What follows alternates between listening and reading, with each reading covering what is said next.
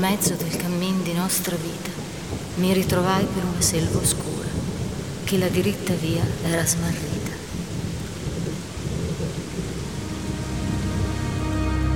Bonjour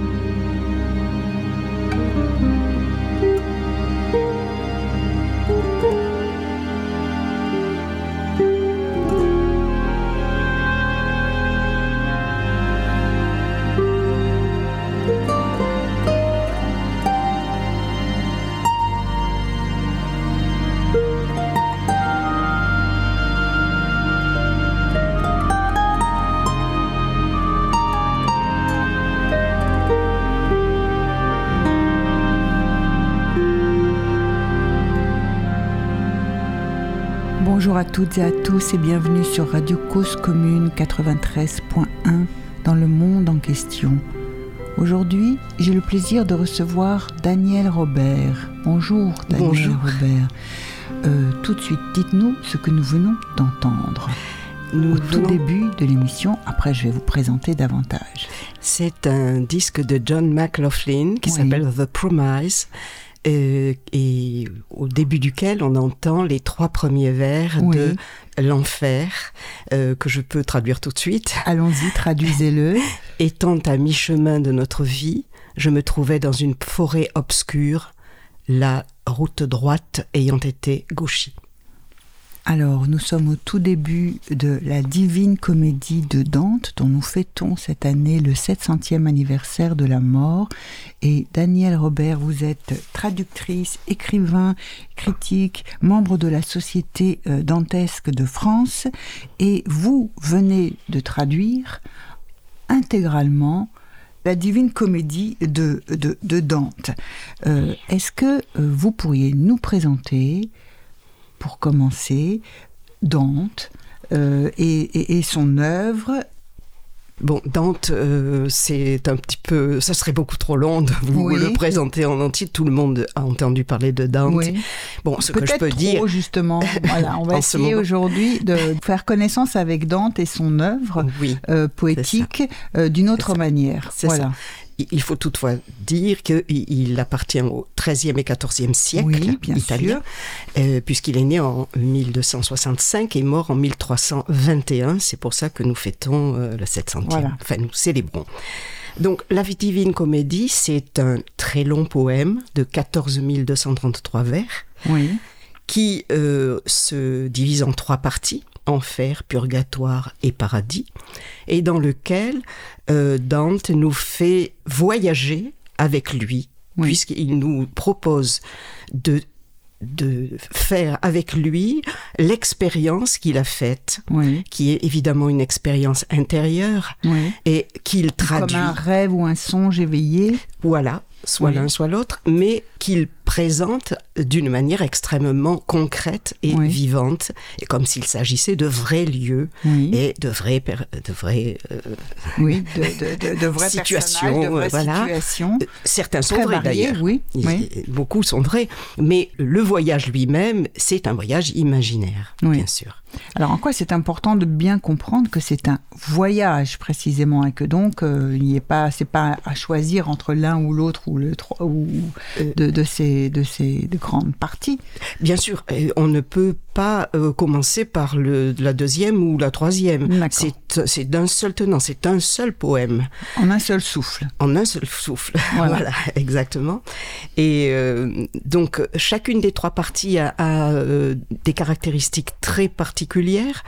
Euh, L'enfer nous plonge jusqu'au centre de la terre et nous montre un au-delà épouvantable où se trouvent des damnés, Oui. c'est-à-dire des pécheurs comme tous les hommes, Oui. mais des, des, des pécheurs qui ne se sont pas repentis, Oui. soit parce qu'ils ne voulaient pas et qu'ils étaient révoltés, soit parce qu'ils sont morts trop vite Oui. et n'ont pas eu le temps Oui. et ils sont damnés pour l'éternité. En revanche, dans le purgatoire se trouvent des pécheurs qui, eux, ont eu la chance et ou la volonté de se repentir et ils sont donc dans un lieu intermédiaire dans lequel ils souffrent aussi, aussi Ouais. bien physiquement que moralement, mais ils ont l'espoir, la certitude même, d'être sauvés et d'aller au paradis lorsqu'ils auront expié leurs fautes. Oui. D'où des climats très différents dans ces deux parties. Oui. Très noirs et très violents dans l'enfer Oui. et très sereins et même euh, assez convivial dans le purgatoire Mm. où les, les personnages euh, qui se sont quelquefois entretués de leur vivant se sont devenus amis. Ils ont effacé tout ça. Toute la haine est partie. La Et haine, puis- d'accord. Voilà. Et la Euh, troisième. C'est tellement bien qu'on n'a pas envie forcément d'aller plus loin. Euh, On peut- Ce serait mon avis parce Oui, que je trouve avis. que le purgatoire est vraiment euh, la partie que je préfère et qui est absolument sublime. Oui. Et oui, Oui, oui, oui, oui, finalement. on- Et le paradis, alors, c'est autre chose. Euh, avant le paradis, il y a un lieu intermédiaire, mais très important, qui est l'Éden, le paradis terrestre, que Dante situe au sommet de la montagne du purgatoire. Parce que la montagne du purgatoire est à l'air libre dans l'hémisphère sud. Et il, c'est lui qui invente ça parce que la religion euh, chrétienne ne le situait pas euh, particulièrement euh, quelque part. Et donc, euh, il, il le met là d'une manière, avec un, une idée très précise, c'est que. Dante, avec Virgile, son guide, Oui. vont entrer dans ce, euh, ce paradis terrestre. Euh, Virgile va rester après, euh, Oui. va rester euh, en deçà parce qu'il n'a pas le droit d'y entrer- d'entrer Ah, euh, au paradis. Ben. On, on dira donc, pourquoi après. ah, d'accord. Mais Dante, donc, dans, par le purgatoire, va pouvoir se purifier lui-même Mhm. de toutes ses fautes en traversant, avec l'aide d'une femme, qui n'est pas encore Béatrice, mais Oui. qui va l'annoncer, avec une femme qui va lui faire passer deux fleuves, le l'été Oui. et le Noé. Le l'été qui fait oublier toutes les fautes, Oui, tout du le mal. grec, euh, du grec. euh, Bien sûr. Oui. et le, le Noé, qui est une invention dantesque, qui est un fleuve qui, au contraire, permet de retrouver l'innocence d'avant la faute. Donc c'est comme une espèce de baptême Oui. second. Et grâce à, Une à- renaissance, enfin tout. Oui. voilà une renaissance, une régénération, Oui. et ensuite Dante, avec Béatrice, va pouvoir franchir les neuf ciels du paradis Mhm. pour arriver à la contemplation du point lumineux qui est l'amour qui meut le soleil et les étoiles. L'amour qui meut le soleil et les étoiles, c'est très beau, mais quand on arrive au paradis, donc il y a encore plus, il y a, enfin il y a une progression à effectuer. Enfin c'est pas comme si fait. on était, enfin il y a encore une dynamique de la progression qui s'inscrit. On n'est pas au bout, j'allais dire au paradis, donc il y a peut-être pas, on va peut-être pas dire au bout des peines, mais enfin en tout cas euh, constamment. euh, Il Euh, n'y a plus de peine, mais on de peine. traverse des ciels qui correspondent au nom des planètes, Oui. Vénus, Mercure, etc. Et ces ciels conduisent au point lumineux. Mais on n'y souffre pas. Euh, là, des personnages qui sont déjà élus viennent à la rencontre de Dante et de. Béatrice et ces personnages dialoguent avec eux. euh, le- il y a toutes sortes de, de Oui. conversations avant que Dante puisse enfin tout comprendre et qu'il accède au vrai. Parce que c'est Oui. l'amour qui meut le soleil des étoiles, c'est aussi la vérité. Il découvre ça en même temps. Et donc c'est l'amour du, du vrai et de la vérité en- qui est, qui est Voilà. en jeu euh, dans ça, qui nous fait parvenir jusqu'au bout du, du périple, de ce voyage. Voilà. Donc c'est un voyage qui commence euh, par euh, le centre de la Terre pour Oui, parvenir jusque Mhm. au dernier au dernier stade ou la dernière strate, comme on va dire, du, du paradis, Oui, du septième ciel. oui. Là, c'est le dixième. le dixième. et, et donc connaître euh, le vrai. Donc c'est l'amour Voilà. de la connaissance, c'est la connaissance qui est un objet d'amour. Mais Voilà. pourquoi faut-il faire ce chemin à deux? Parce que euh, là, c'est le rôle de Béatrice, Oui. euh, très important. Ça, euh, vous, vous m'orientez vraiment vers ce que je, je souhaite dire. C'est que euh, ce cheminement vers le vrai et vers l'amour se fait par l'amour de Béatrice. Oui. Alors, c'est, ça, c'est une notion euh, que Dante doit à, à son époque Oui. et au développement euh, de la poésie euh, lyrique Oui. qui elle-même était extrêmement inspirée par les troubadours provençaux et la poésie courtoise arabe, qui a eu une grande influence, et où l'amour... euh, alors ça a créé euh, un mouvement en Italie Oui. euh, de poètes d'avant-garde qui s'appelaient les fidèles d'amour. Oui. Et pour eux, il s'agissait de créer un- une poésie, une écriture poétique Oui. dans laquelle l'amour et la poésie ne font qu'un. Et évidemment, l'amour est représenté par la femme, mais c'est aussi, la femme représente aussi la poésie. Donc, Elle est la poésie, pas simplement la muse, Non. pas seulement celle qui Non. inspire, mais celle, oui, bien sûr, celle oui. sans qui. Voilà, celle sans qui. Et Béatrice va. euh, euh, et elle est son guide. Elle est Oui. le deuxième guide. Le premier étant Virgile, qui Mhm. appartient au monde païen. Oui. Et elle, elle le conduit vers la vérité et la contemplation de l'amour. Alors, euh, cette, cette notion de Oui. l'amour a hum, plusieurs figures. Oui. Et Dante va nous montrer deux aspects de l'amour Mhm. qui sont contradictoires, enfin qui sont opposés et Oui. qui aboutissent surtout à, à des conséquences euh, très opposées. Il nous montre dans l'enfer une figure féminine extrêmement attachante. Oui. Toutes les figures féminines de chez Dante sont attachantes. hein. Même en enfer. Oui. Oui. Et, et c'est Francesca. Oui. Et Francesca, c'est une jeune femme euh, qui était de. c'est une histoire vraie, ça, Oui. qui- dont il s'est inspiré, qui euh, est tombée amoureuse de son beau-frère. Et son mari, qui a surpris les deux jeunes gens, les a assassinés tous les deux. Oui. Et donc Dante prend cette histoire et en fait un exemple de l'amour qui, au lieu de conduire à euh, la La félicité, béatitude, à la félicité et à la connaissance du vrai. voilà, conduit à la tragédie et à la mort. D'accord. C'est un peu ce, ce, ce- ce gauchissement du chemin dont Voilà. il est question au tout début des Exactement. trois premiers vers de la de que nous avons entendu en introduction Voilà, parce que Dante dit que justement dans ce cercle où se trouvent Francesca Oui. et Paolo, euh, se trouvent les, les gens qui ont euh, soumis à leurs instincts la raison. Oui. Oui, c'est ça. Donc, oui. euh, c'est ce qu'ont fait Francesca et Paolo qui n'ont pas pu résister à cet amour absolument débordant Oui. et irrépressible. Et ce faisant, ils ont été malheureusement tués par le mari, Oui. mais surtout ils sont punis, Ils ils sont en enfer parce qu'ils n'ont pas eu le temps de Ils se... n'ont pas eu le temps, c'est ce que j'allais, c'est ce que j'allais dire, c'est-à-dire qu'il y a l'amour, on retrouve deux personnes, hein, encore une fois le couple, donc l'importance du couple que vous mettez en évidence, Mhm. mais en même temps, ça fait partie de ceux qu'on peut trouver en enfer, qui sont condamnés. Non pas parce qu'ils sont, ils ont refusé effectivement de reconnaître Mhm. le mal qu'ils ont pu faire euh, volontairement ou pas autour d'eux, mais euh, euh, ils n'ont pas eu le temps. Ils n'ont pas eu le temps, voilà, puisqu'ils ont Mais- été surpris. Oui, mais c'est injuste de ne pas faire cette distinction, de Ah, les mettre bien dans sûr. le même. Ah oui, oui, Non c'est vrai, c'est vrai.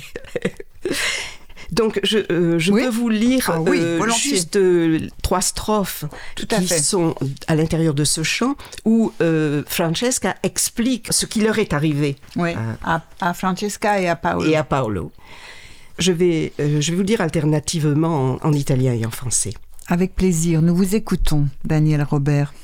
Amor che cor gentil ratto s'apprende, prese costui della bella persona che mi fu tolta, e il modo ancor m'offende.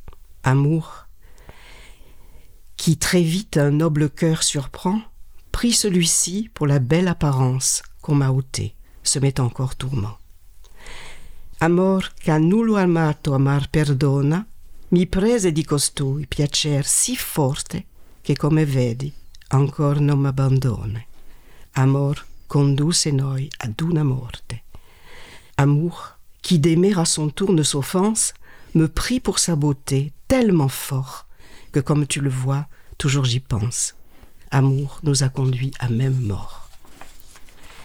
Donc c'est euh, Très beau vers, très belle traduction. merci. Votre traduction, Daniel Robert. On en reviendra aussi sur euh, sa- la façon dont vous avez traduit plus tard dans notre émission.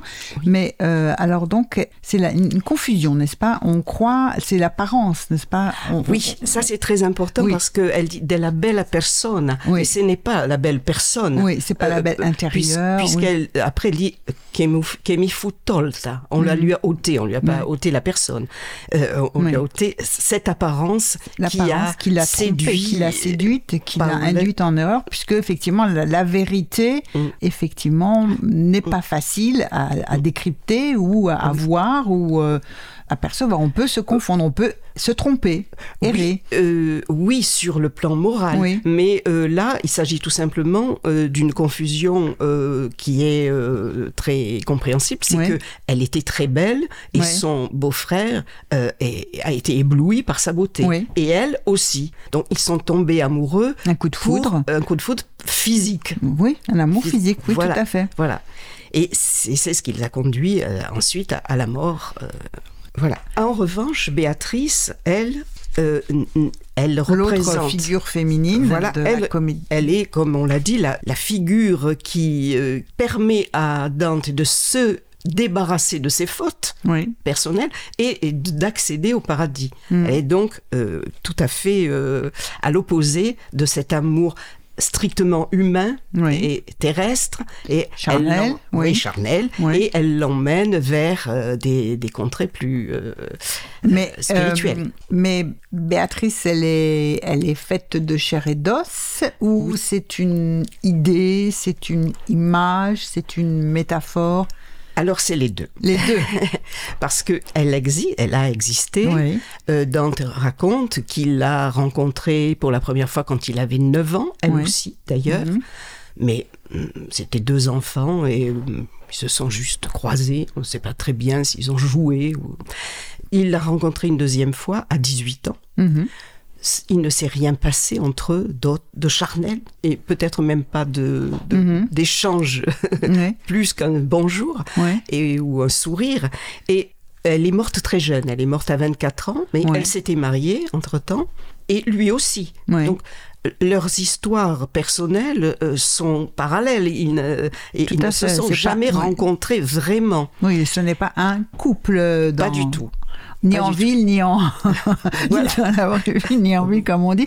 Mais Voilà. euh, aujourd'hui, donc, euh, c'est... euh, effectivement, c'est un cheminement, mais c'est une figure qui inspire, qui voilà. a existé, mais il qui... en a fait une force. la, la figure principale de tout son travail poétique. Oui. Donc, elle est à la fois l'amour, un amour tout à fait sublimé, Oui. comme les, les, poètes courtois Oui. voulaient le faire. Oui. C'est- Il sublime la femme en l'appelant la dame, la donna. La Et le, chevalier est complètement euh, soumis à toutes les injonctions et à Mhm. toutes- tous les désirs de la, de la dame. Et cette dame, en fait, euh, c'est la poésie. Pour moi, c'est la poésie. Donc, cette figure de Béatrice, euh, salvatrice, Mhm. c'est ce qui permet à Dante de se sauver par la parole poétique. par la parole poétique et, et par euh, effectivement euh, l'écriture euh, du poème. du poème, du poème euh, de, de ce long euh, poème de plus de 14 000 vers. Est-ce que euh, on peut peut-être faire une pause musicale, une première pause Oui. musicale, et vous nous suggérez d'écouter quoi? Alors, euh, euh, on va écouter un trio Oui, de jazz oui, euh, composé donc de Bill Evans au piano, oui, de euh, et Eddie Gomez pardon à la basse et de Marty Morell à la batterie. tout à fait. ce n'est pas par hasard, c'est un trio. Le nombre 3 est très important chez Dante. Euh, le rythme ternaire aussi est très important et il s'agit d'une valse. Ça Oui. s'appelle Valse for Debbie. Et ce rythme de valse va nous permettre ensuite de parler de euh, la l'écriture euh. L'écriture, le rythme. euh, et poétique pourquoi j'ai choisi- Et pourquoi vous avez choisi On va le dire tout à l'heure. On se- De le pour traduire, l'instant, on écoute. Voilà. On écoute, on écoute donc ce trio.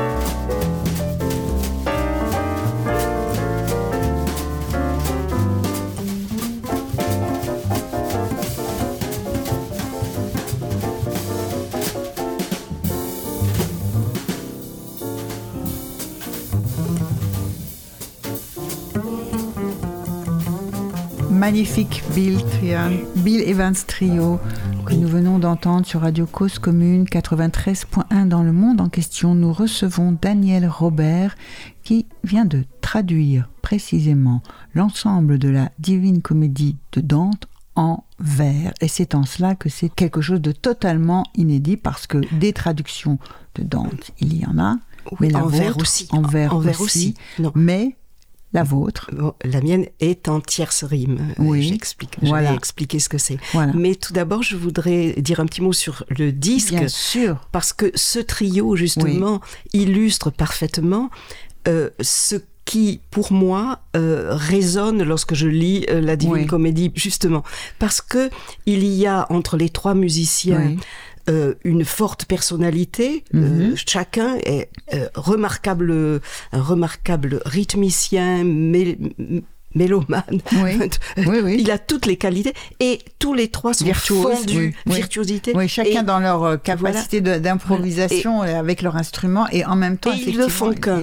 ils ne font qu'un. C'est un trio. Ils ne font qu'un. Après, euh, chacun a une voix qu'il pourra exprimer, mais il y a ce, à la fois cette osmose et puis cette pulsation mhm. qui est évidemment tout à fait propre au jazz et que je retrouve moi dans euh, l'œuvre de Dante. Quand vous la lisez, donc dans le texte en italien, vous la retrouvez et c'est cela que vous avez cherché voilà. en traduisant, en proposant cette euh, traduction qui paraît euh, aux éditions Actes Sud.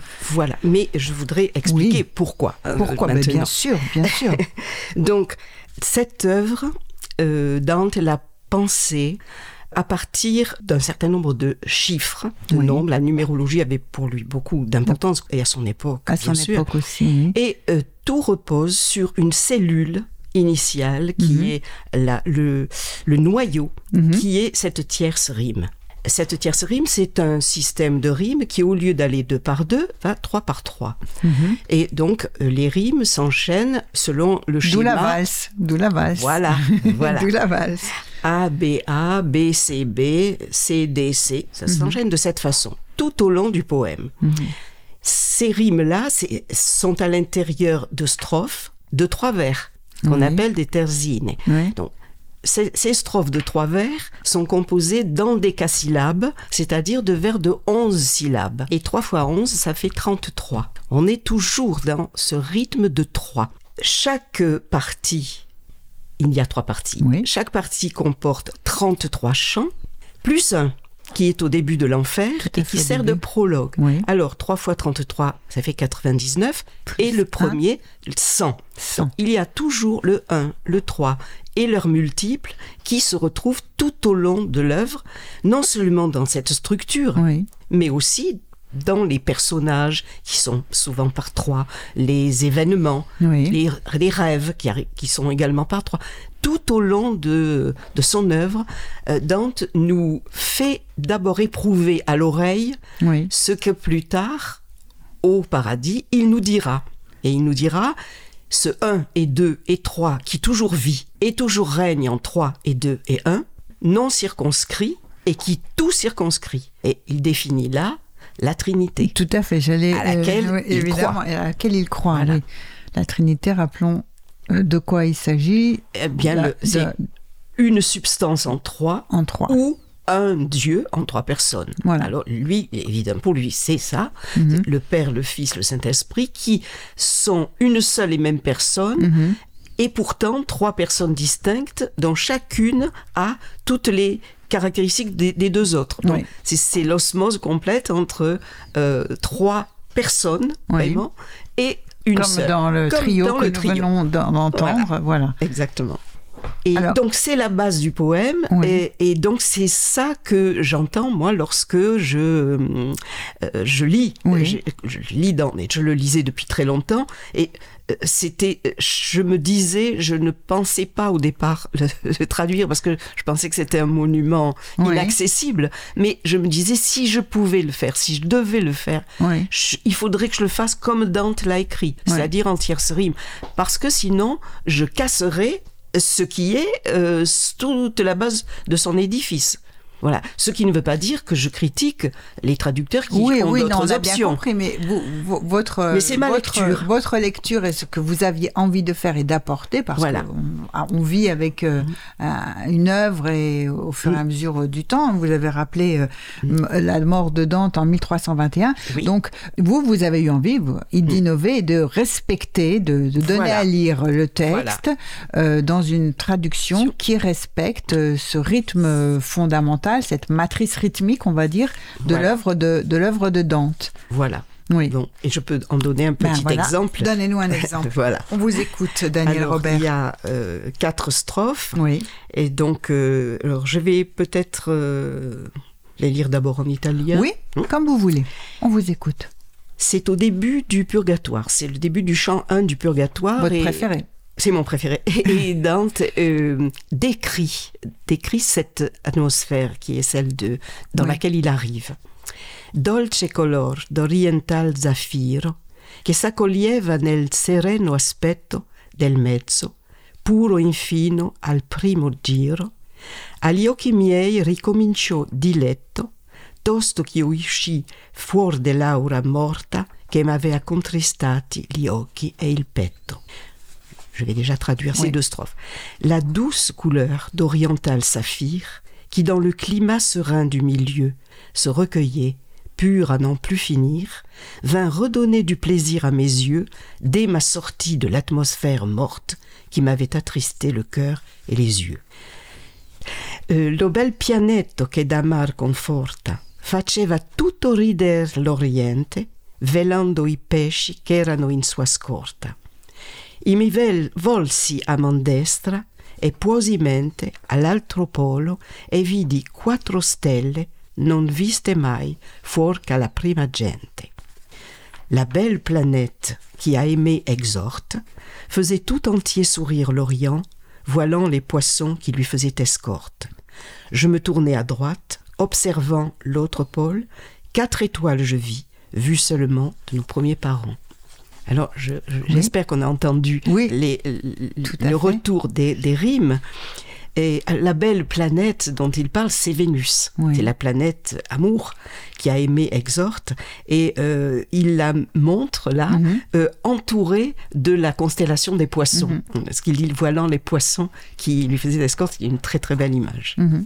Voilà, donc ce- les rimes, si vous voulez, en italien, c'est Zaffiro, Giro, Mort, Oui. euh, pardon.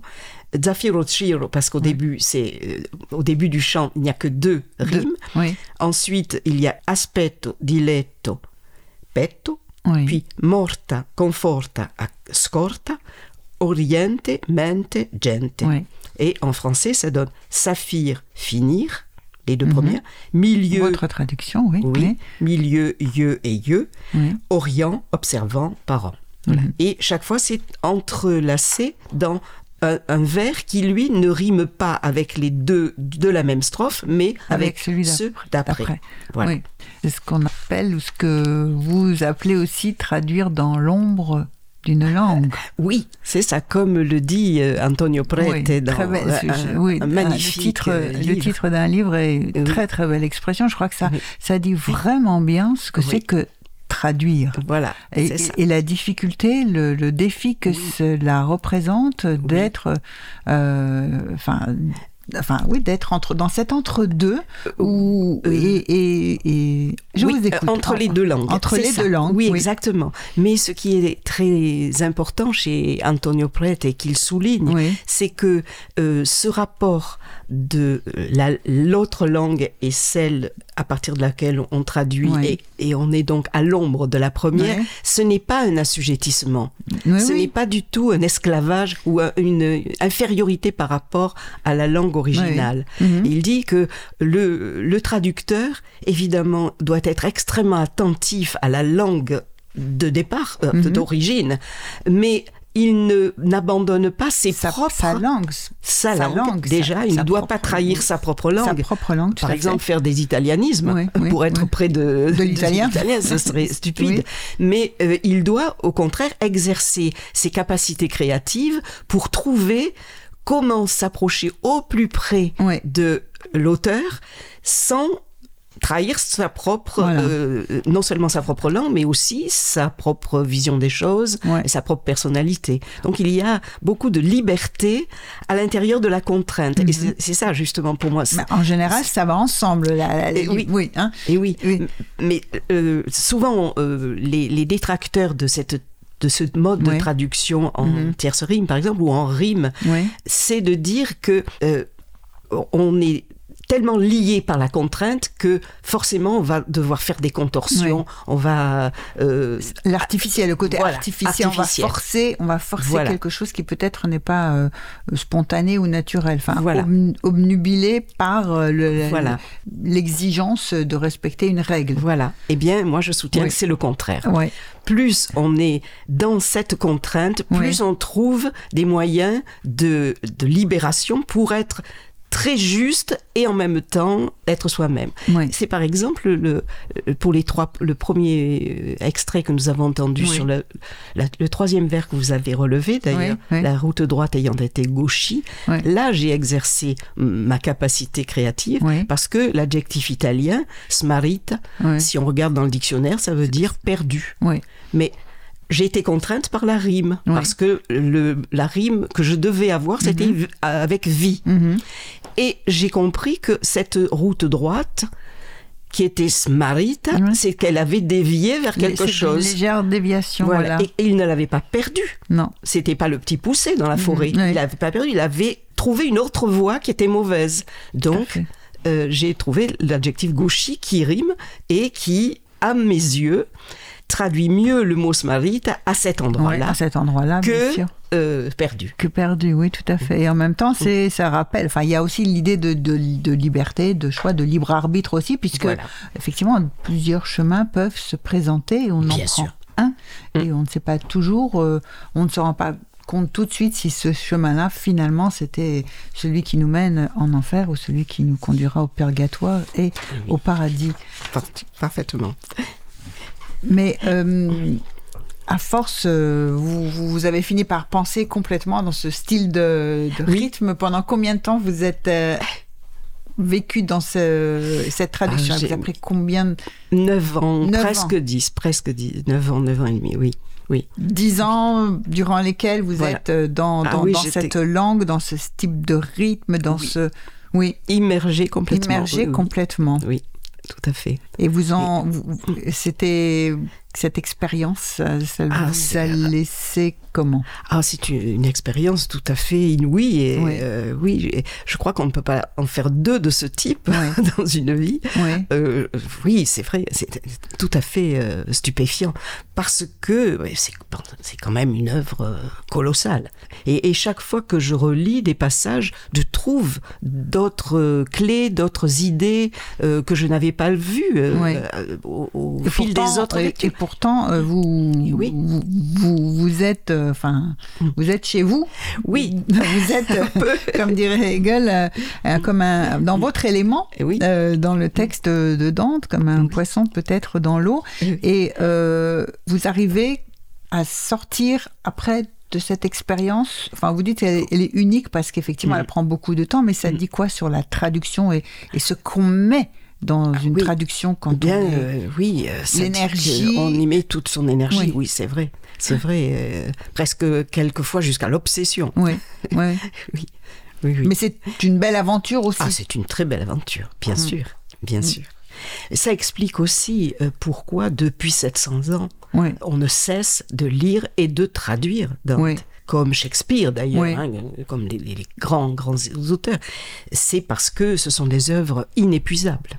Donc Mm. elles se prêtent, elles s'offrent à toutes les lectures et toutes les traductions possibles. Et alors, justement, parlons-en. Pourquoi, justement, vous auriez envie de nous encourager à lire Dante aujourd'hui et surtout de casser avec ces mauvaises habitudes qu'on a, particulièrement ici en France, de s'arrêter à la première partie, Ah, oui. au champ de l'enfer, alors qu'il faut lire tout. Vous nous avez dit que c'était un voyage et que ça n'avait de sens que si on allait jusqu'au bout du, du voyage. Exactement. Oui, oui, bien sûr.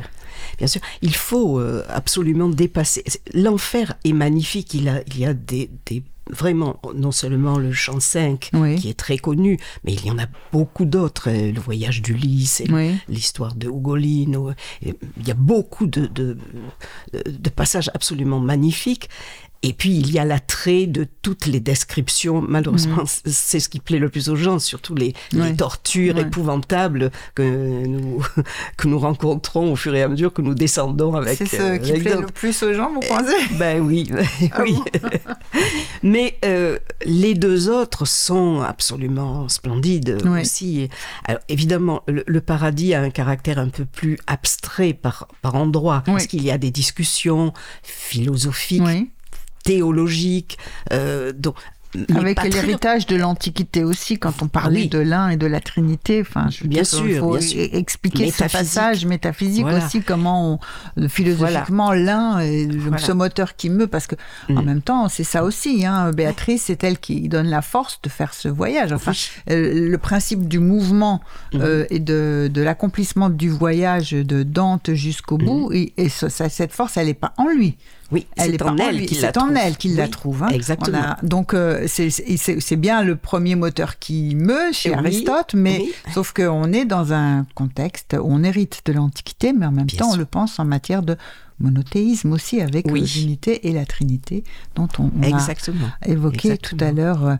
Alors, quelles autres raisons, quelles influences cette œuvre a eu Alors, justement, elle a eu énormément d'influence euh, sur euh, l'art. Il y a énormément, on ne va pas énumérer tous les peintres euh, de Botticelli jusqu'à tous les jusqu'à Marquez qui mhm. aujourd'hui, toutes les à toutes les époques, les, les peintres, les sculpteurs ont représenté euh, souvent l'enfer, mais aussi tout le reste. Euh, il y a la musique aussi. Mhm. il, y a, beaucoup, euh, il y a eu beaucoup de musiciens qui se sont inspirés. Et puis, bien sûr, les autres poètes. Depuis le XIVe siècle, toute la, la, lyrique italienne, mais pas seulement, européenne, a été complètement euh, influencé par euh, cette pensée de l'amour et la poésie, euh, de la rime et de la et surtout de la forme qui est tout à fait liée à ce que le poète veut exprimer. Mhm. Et je pourrais, j'ai pensé surtout à un, poète du XXe siècle. Euh, qui est extrêmement redevable euh, envers euh, Dante et les poètes courtois et les poètes arabes, c'est Louis Aragon. Voilà. Et donc, Louis Aragon a, a, fondé aussi son œuvre poétique lyrique sur la figure d'Elsa, qui est une Béatrice du XXe siècle. Tout à fait. Euh, et, c'est, on retrouve dans ces vers, surtout dans les yeux d'Elsa et dans le fou d'Elsa, mhm. que qu'Aragon a emprunté à la littérature euh, arabe, puisqu'il y avait un poète a, qui s'appelait le Mejnoun, euh, qu'on appelait le fou de Laïla. il était, lui, il, était. Laïla, c'était, sa, sa, sa, muse, voilà. son Elsa, sa Béatrice. Voilà, exactement. Et donc, on retrouve dans les yeux d'Elsa euh, beaucoup des thèmes qui étaient ceux des styles novistes et des fidèles d'amour, notamment dans celui qui est très très connu, qui s'appelle euh, Tes yeux sont si profonds, les yeux d'Elsa.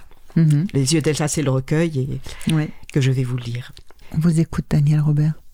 Tes yeux sont si profonds qu'en me penchant pour boire, j'ai vu tous les soleils venir se mirer. Si jeter à mourir tous les désespérés, tes yeux sont si profonds que j'y perds la mémoire. À l'ombre des oiseaux, c'est l'océan troublé, puis le beau temps soudain se lève et tes yeux changent. L'été taille la nue au tablier des anges, le ciel n'est jamais bleu comme il l'est sur les blés. Les vents chassent en vain les chagrins de l'azur.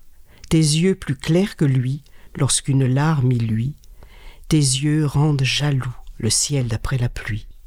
Le vert n'est jamais si bleu qu'à sa brisure. Mère des sept douleurs, ô lumière mouillée, sept glaives ont percé le prisme des couleurs.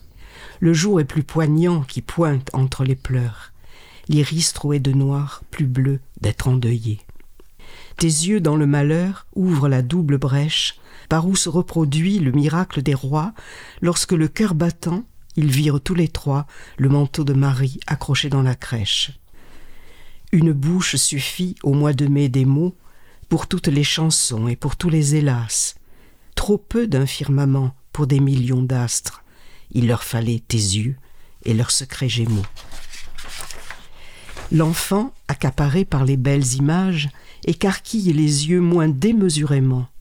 Quand tu fais les grands yeux, je ne sais si tu mens. On dirait que la verse ouvre des fleurs sauvages. Cache-t-il des éclairs dans cette lavande où des insectes défont leurs amours violentes Je suis pris au filet des étoiles filantes, comme un marin qui meurt en mer en plein mois d'août.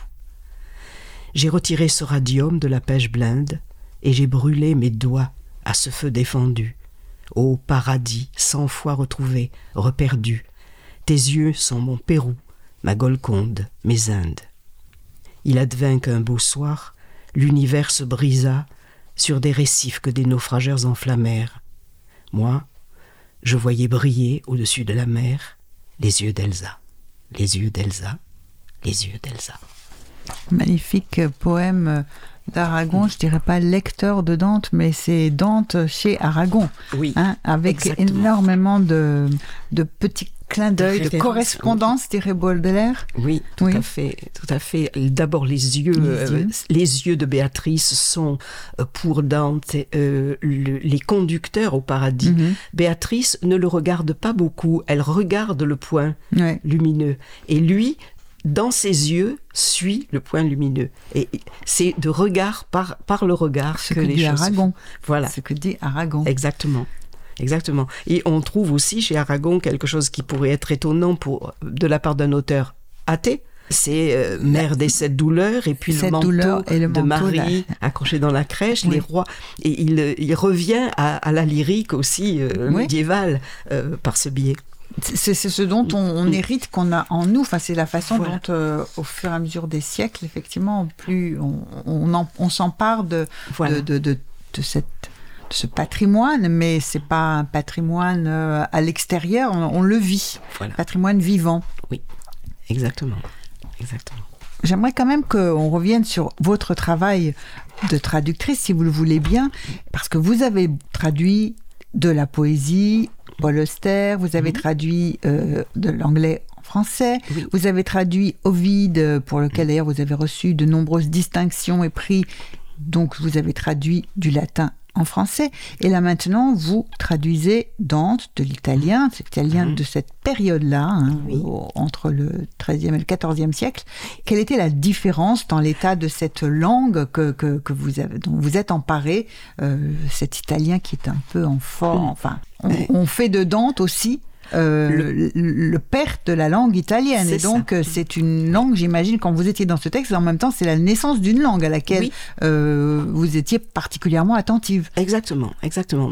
Dante, euh, il n'a pas évi- évidemment créé la Oui, langue, oui. mais il a apporté un élément extrêmement important qui est, il a, il a tenté de prendre dans tous les dialectes, tous les parlers locaux euh, d'Italie, Oui.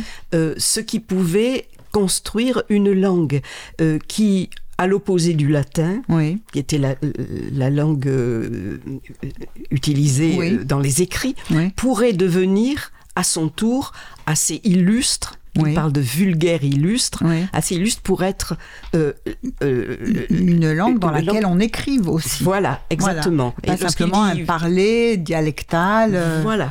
Donc il a Une langue savante, une langue, poétique. Voilà. Une langue poétique. Et c'est ça qu'il a créé. Il Oui. est le père de cette langue-là.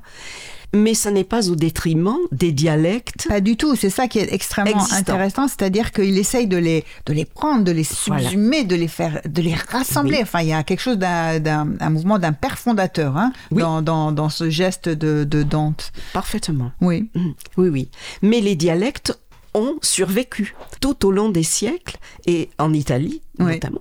Et euh, ce qui est très euh, intéressant, c'est de c'est de voir que encore aujourd'hui, j'ai très souvent parlé avec des Italiens euh, qui me disaient que dans la vie courante, dans la communication avec toutes les régions, ils parlent l'italien. Mhm.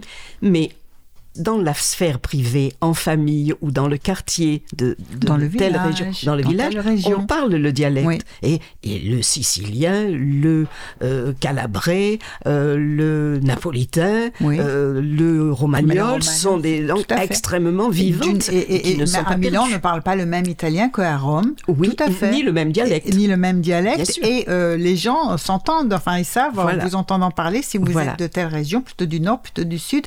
Oui. Et c'est quand même extrêmement intéressant, si on poursuit un tout petit peu philosophiquement, voire politiquement la chose, c'est que euh, Dante, finalement, il a pris en main ces dialectes-là sans Mhm. vouloir les tuer.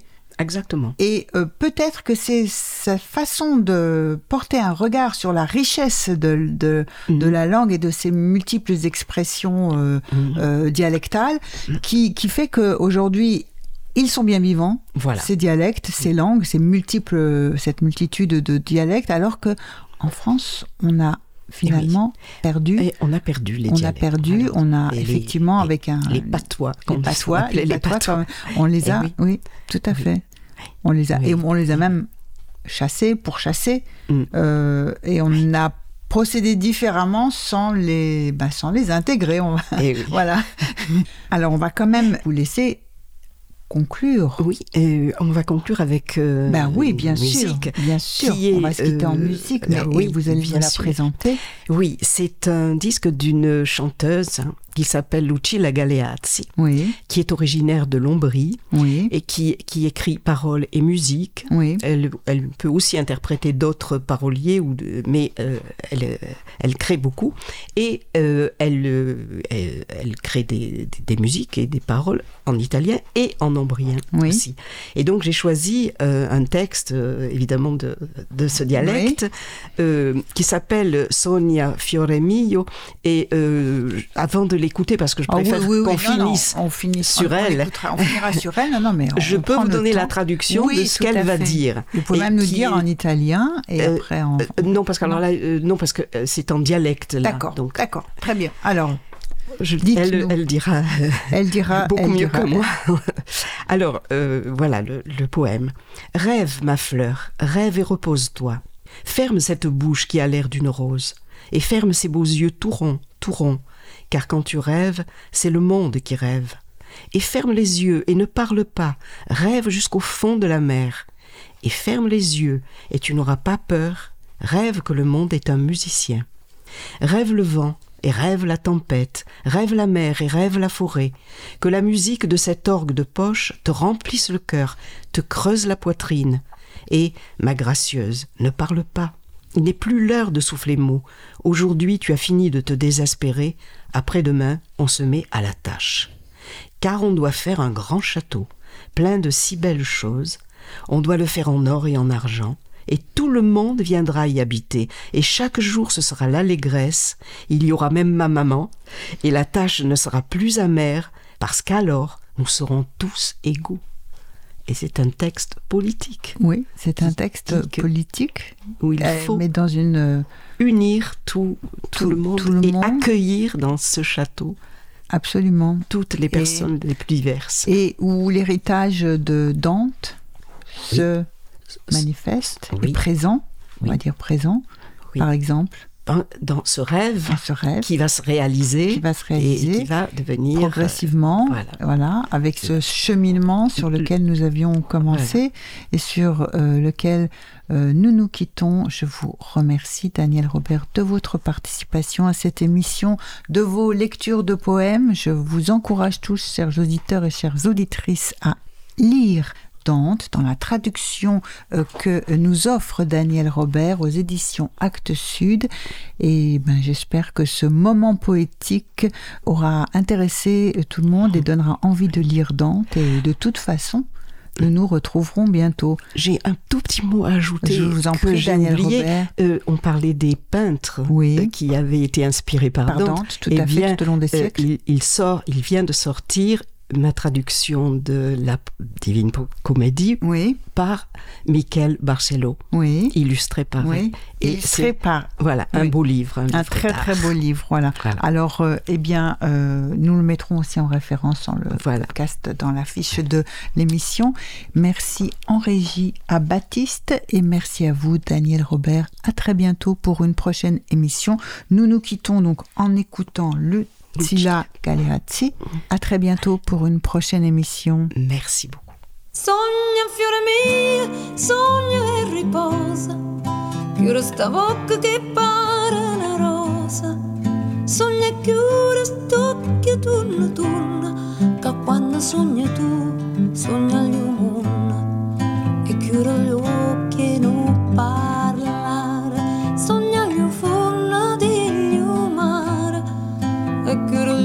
gli occhi e non ave paura, sogna un mondo fatta su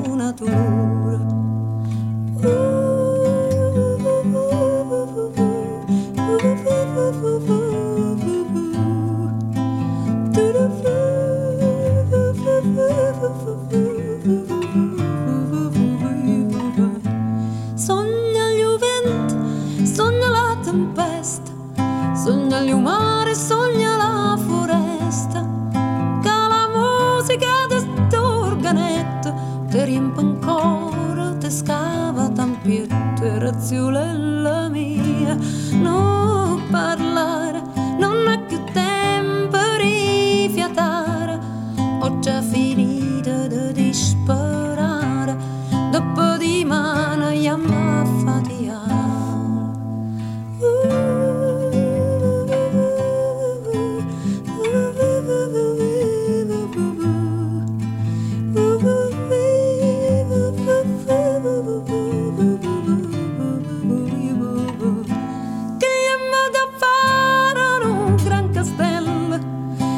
Pieno di tante cose belle.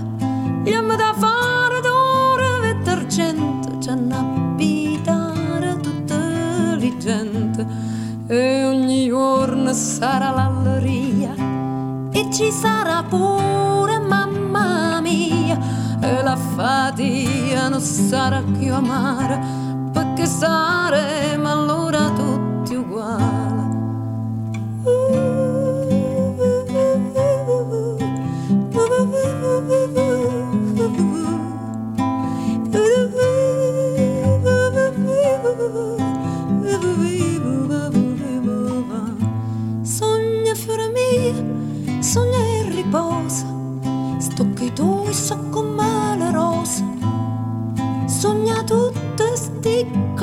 belle, gli uccelli, gli umani, tutte le stelle. E scende sognano tartare e falla subito reposare.